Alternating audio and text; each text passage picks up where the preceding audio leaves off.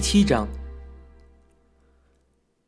我经常在小仓的点心店里中一等奖或二等奖，这不是因为我抽奖的运气好，而是因为这家店的抽奖本来就是每张都可以中的，所以我中奖也是理所当然的事儿了。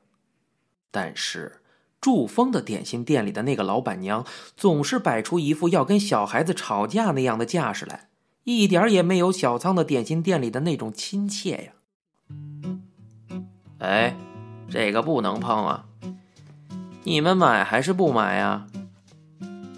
所以很自然的，我们这些小孩子把祝丰的那个老板娘叫做抽奖的老太婆，而且这个老太婆店里的抽奖券根本就没有一等奖和中奖的这些。有一次我们去店里的时候。老太婆只剩下三张奖券了，一等奖的塑料模型还没有被抽到。我和浅野君、别府君三个人觉得这次稳操胜券，于是各交了十元抽奖。按理来说，我们认为肯定会有一个人中奖的，可是我们三个人竟然都抽到了不中，不愧是老太婆的店呀！好奇怪呀，怎么没有中奖呢？我们不满地向老太婆追问着。我想，再没有哪个消费团体抗议的时候，有我们这么正当的理由了吧？结果，那个做了多少年假的老太婆脸不红心不跳地坐在椅子上，只是若无其事地说了一句：“哎，是很奇怪呀。”最后，那个老太婆给了我们不中的奖品，是一个非常小的人偶。说了一句：“那，这个给你，谢谢光顾了。”等我第二天再去老太婆店里的时候，一等奖的塑料模型已经被挂在了墙上，价格是一百日元。我不得不佩服这个老太婆的厚颜无耻。不过，还有一种抽奖的奖券，我们被称为甜奖券。这种奖券不是直接在纸上刮出来看看是不是中奖，而是用舌头舔湿了上面的字才会显示出来。这样一来呀，就连这个老太婆也无计可施了，因为我们一舔作假也就不可能了。所以，我们每天都去店里买舔奖券来舔。中了一等奖的话，我们就会把沾了我们口水的奖券放在老太婆的鼻子底下，炫耀道：“嘿嘿，快来看呐，老婆子，我抽到了一等奖！”以此来报复我们平时所受到的不公正。其实，像老太婆那样造假的不只有点心店这一家，烤章鱼店里的烤章鱼里竟然还夹杂着鱼糕的切片。不过，大家都习以为常了，没有人会指出来。小仓集市上的人看到跟在奶奶身边的我，会跟我打招呼：“啊，小坚又长大了，到暑假了，所以回来了吧？”可是我却说不出“嗯，我回来了”这几个字。奶奶还会进米店买米，托他们把米送到家里。夏天我在的时候，奶奶还会给我买凉凉的饮料。为此，我每天都能咕噜咕噜的喝到很多饮料，特别的开心呢。很多时候，邻居家的阿姨也会跟我和奶奶一起去买东西。阿姨家没有生小孩去集市的路上有两栋建筑物，中间有一尊小地藏菩萨，所以每每走到那个地方，阿姨就会停在那里。双手合十好长时间，祈祷地藏菩萨能赐给他们一个孩子。有的人因为怀了小孩而感到烦恼，也有的人因为怎么也不怀孕而去祈愿。有的人得知自己怀孕的时候，会惊诧的想：“没想到我竟然怀孕了。”也有人因为没有怀孕而吃惊的说：“我怎么生不了小孩呀？”每个人在小的时候都曾经对自己的将来有过幻想，即使自己做不成歌手或者是宇航员，将来肯定也会成为某个人的母亲或是父亲。可是，当时认为这种理所当然的事儿，却不一定发生在自己的身上。有些事，几乎所有人都能实现，就连不想要的人，也不得不接受。可是这种事儿，有时候在自己身上，却实现不了。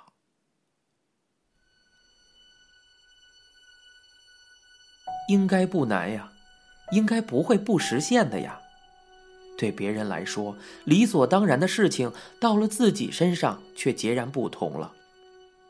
这个世上每天都在重复的平凡想象，到了自己身上，可能就是奇迹了。这种奇迹给人的感觉，比起当歌手和宇航员还要遥远。小时候的梦想不能实现，其实并不是什么大问题，因为。那只不过是对自己将来所从事职业的一种美好幻想。可是，大人们的梦想却不一样了。本来或许应该能实现的，这时候却不再那么自信了。小时候人们都讨厌平凡，可是长大后却努力的想实现平凡。以前认为理所当然的事情，现在却梦寐以求了。在这种时候，人或许都会双手合十来祈祷吧。有一座公园位于麦当劳快餐店的附近，那里有秋千、沙坑，还有城堡形状的滑梯。人工种植的树同样高矮，彼此相隔同样的距离。有很多小孩在那里玩，还有他们的父母。祝丰公园里的大人都是些醉鬼，孩子们是不会去公园的。其实那样的地方根本不能称为公园。秋千上坐人的木板已经腐烂了，只有铁棍下面垂着的铁链沙坑里到处是人和野狗的大便。如果谁想滑滑梯，屁股就会被钉子扎到。人们都去山、河、堤坝、草地、空地这样的地方游玩。这些地方长着很多植物。而且每天都有虫子在这里吃这些植物。在小仓的公园里玩橡胶棒球的小学生跟我差不多大，他们用的是塑料制成的球棒。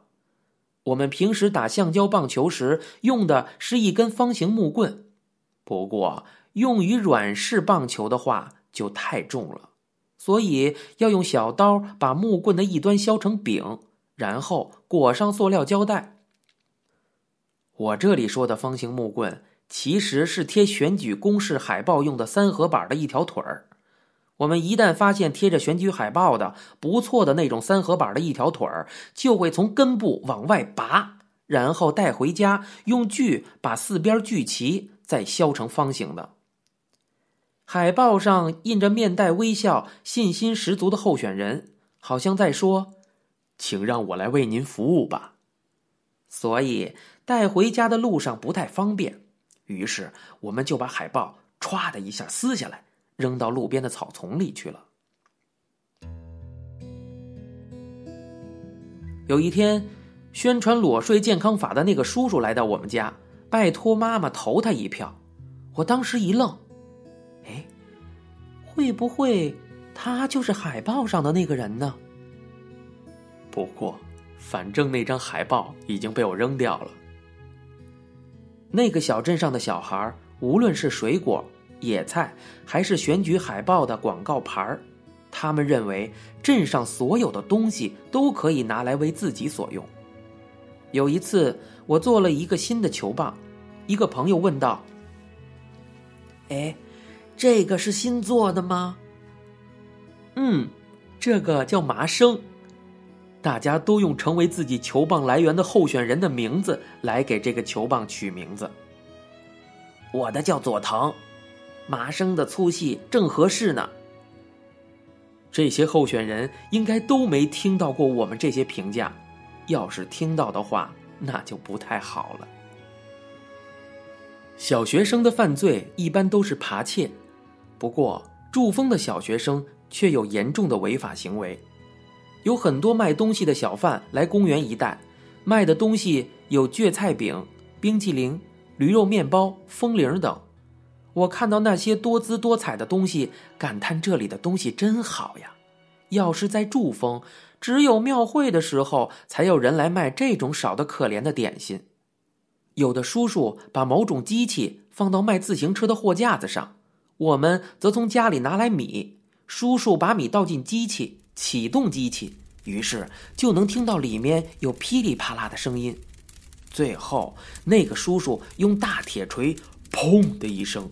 砸在机器上面，发出一声巨大的爆炸声，哗！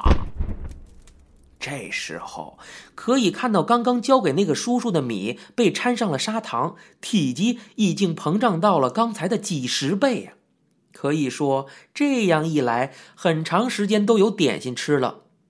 但是，这个叫爆米花的东西量实在是太大了，一般到最后都吃不了。于是把剩下的都给兔子吃，兔子吃完了会经常吐。到了庙会的时候，妈妈总会缝新的浴衣给我穿，害得我都不好意思去见朋友。城市跟农村不一样，不管做什么都要钱。当然，有钱是好事，值得高兴。但是万一没钱，那痛苦就要加倍喽。小学生也不例外。有人在这个公园里演连环话剧，我总是在暑假的午后去看。首先要交十日元来抽奖，竹签的尖端有不同的颜色，黑色是一等奖，抽到的话可以得到卷着糖稀和绿色桂皮奶油的煎饼，还有乌贼干儿二等奖呢，只有桂皮奶油，抽奖不中的则只能得到糖稀了。虽然我自己没抽中过一等奖，不过。看到过抽中的人，他们两只手拿着各种各样的甜点，一边看连环画，一边左吃一口，右吃一口，真有派头！负责糖稀的叔叔把一次性的筷子插到糖稀的箱子里去，搅来搅去，装在不锈钢箱子里的透明糖稀在阳光底下闪闪的发光。那个叔叔搅拌完之后，会把筷子拿出来。结果往下滴的糖稀像水晶一样散发着光彩。不过这种糖稀的粘度实在是太大了，我有一次吃的时候竟然把乳牙给粘掉了。我看到粘在糖稀里的牙时，吃了一惊啊！连环画的内容，即使在那个时候也显得太落后了，都是些赤铜灵之柱、月光假面之类的。书的最后面会有提问，不过问的这些问题，连我们小孩子都觉得这是骗小孩玩的，因为实在是太简单了。虽然我也知道问题的答案，可是没有举过一次手。要是平时的话，我肯定是跳起来举手，可是，一到这个城市，我就自然而然的变得很消极。要是回答正确的话，可以再得到一份糖稀，不过我始终没能举手。回到这个城市之后，我总是觉得自己是个异乡人，于是马上就会变回那个时候的我。看着那些拼命想答案或者是回答错误的小孩，我有点不屑一顾了。怎么这么简单的问题都不会呀？可是我自己却一次都没有举过手。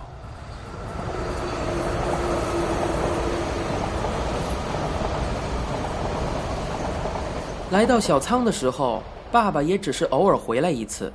爸爸本来就缺少奉献精神，虽然游乐场就在我们家的附近，他却不愿意带我去玩。在家的时候，他也只是睡觉、看电视，连吃饭的时候也在看电视，基本不跟我说什么话。而且有时候我在津津有味的看着动画片或者棒球节目，爸爸竟然在后面一声不吭的就把频道转换到了他自己喜欢的节目上。爸爸在家的时候，我感觉小仓的夜晚很沉重、很漫长。这肯定是因为我逆反了爸爸与我之间的交往方式，彼此之间的距离，所以才会觉得时间特别的难挨。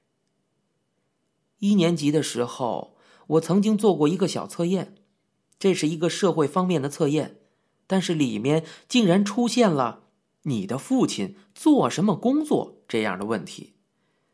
爸爸工作的样子，在我的记忆里，只有我三岁的时候，他用蓝色的颜料画画那一次。所以我在答案的一栏里写了画画。虽然返回的答题纸上这道题被画了一个正确的圈儿，可是那个时候的我已经知道了，爸爸的工作并不是画画。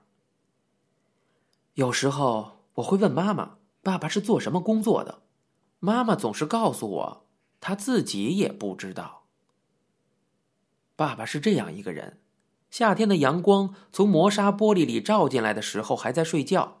起床之后，也只是打开电视看美国西部片的重播，在电话里没说几句就大吼大叫。天天穿着棒球明星江夏那种的白色衬衣，右手的小指甲留的长长的，还叫我小鬼。这个人，我的爸爸，到底在做什么样的工作呢？我一点儿也猜不到，又不想自己问他。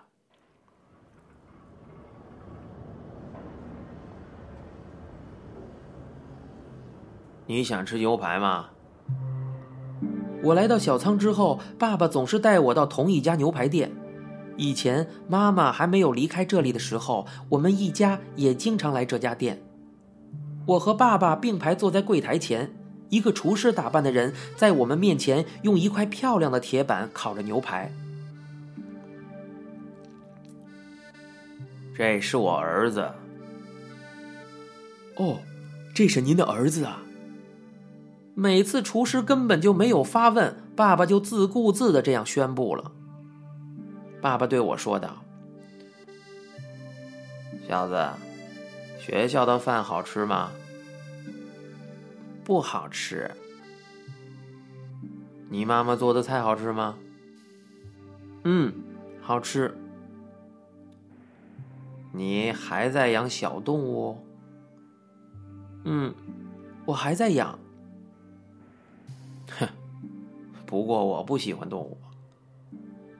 我们的谈话到此戛然而止，所以每次到最后都是爸爸跟那个厨师在聊天闹市区里有一个地方一直坐着一个乞丐，我每次看到那个人就会觉得特别的难受。我跟妈妈或奶奶一起的时候，都会向他们要些小钱。然后打开乞丐面前的铝餐盒，把钱放到里面。妈妈看到我这么做，会夸我做了好事。有时候走过那个地方没看到那个乞丐，妈妈还会担心那个人是不是已经死了。我跟爸爸去那家牛排店之后，一般也会走过那个地方，然后进到闹市区的深处。那天，那个乞丐又在吹口琴。我向爸爸要点钱，结果他把装零用钱的钱包从口袋里掏了出来，打开拉链说：“你自己拿吧。”我从钱包里取出几枚银色的硬币，跑到乞丐面前的铝餐盒边，把硬币放了进去。谢谢你。那个乞丐的话还没说完，我就急匆匆的跑回爸爸站的地方。爸爸站在商业街的正中央，抽着烟，盯着我看。之后，我们进了一家咖啡馆。爸爸一天要进三趟咖啡馆，走了一点路就说要喝杯咖啡，然后也不征得别人的同意，就自顾自的走进去。爸爸这个人，在什么店里都待不了多长的时间，只要自己的东西喝完了，也不顾别人是不是还在喝，就说一声。我们走吧。